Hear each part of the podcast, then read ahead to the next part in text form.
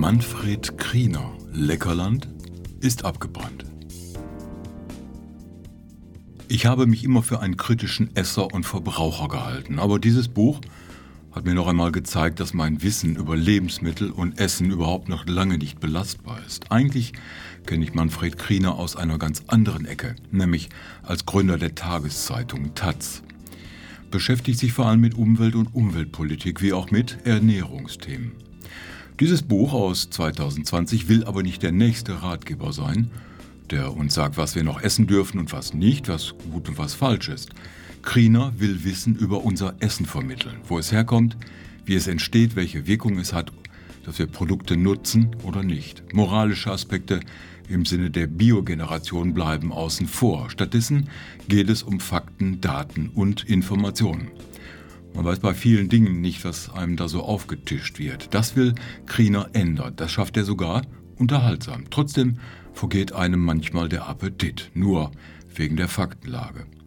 Es ist eigentlich erstaunlich, wie viel wir über unser Essen nicht wissen oder was uns die Erzeuger einreden, was es ist. Es fängt bei unserem Essverhalten an und wie wir mit Essen umgehen heute.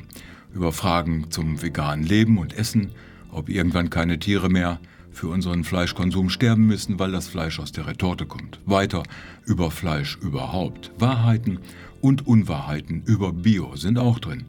Die Realität über Fisch und speziell Lachs kann einem schon mal die Freude daran verderben. Wobei Kriener nicht nur anlastet, sondern auch Alternativen aufzeigt. Superfoods sind der Star der Supermärkte und was ist daran Wahrheit und was ist Marketing?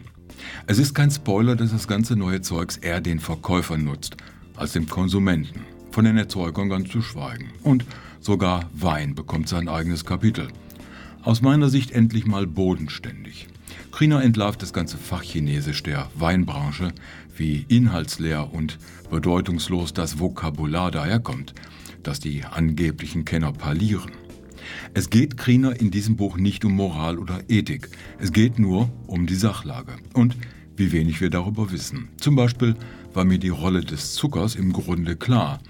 Wenn man aber mal die Geschichte auf Zahlen reduziert und liest, was Mediziner zum Zucker zu sagen haben und wo er versteckt überall drin ist, ergeben sich daraus noch wieder neue Erkenntnisse. In diesem Sinne ein informatives und zugleich unterhaltsames Buch. Wer Wert auf gutes Essen und gute Ernährung legt, für den ist das Buch Pflichtlektüre.